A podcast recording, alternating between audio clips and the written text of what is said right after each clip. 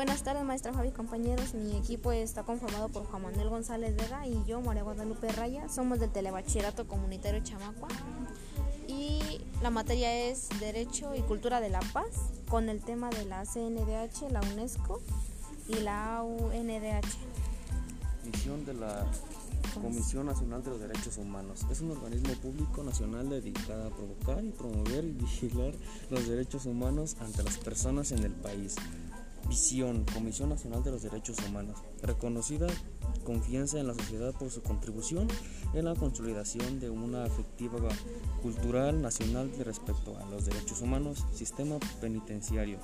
La Comisión Nacional de los Derechos Humanos a quien le corresponde conocer, analizar e investigar las quejas e inconformidades sobre preguntas, violaciones de derechos humanos.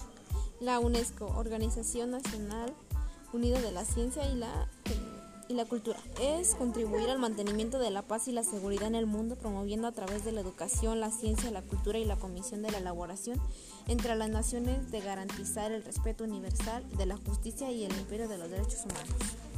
La ACNUDH, la misión de la Oficina de Alto Comisionado de las Naciones Unidas para los Derechos Humanos es trabajar por la protección de todos los derechos humanos para que todas las personas en realización de los derechos, en la que aborda las violaciones de los derechos humanos y apoyo de la Secretaría de los principales órganos creados en virtud de los derechos humanos.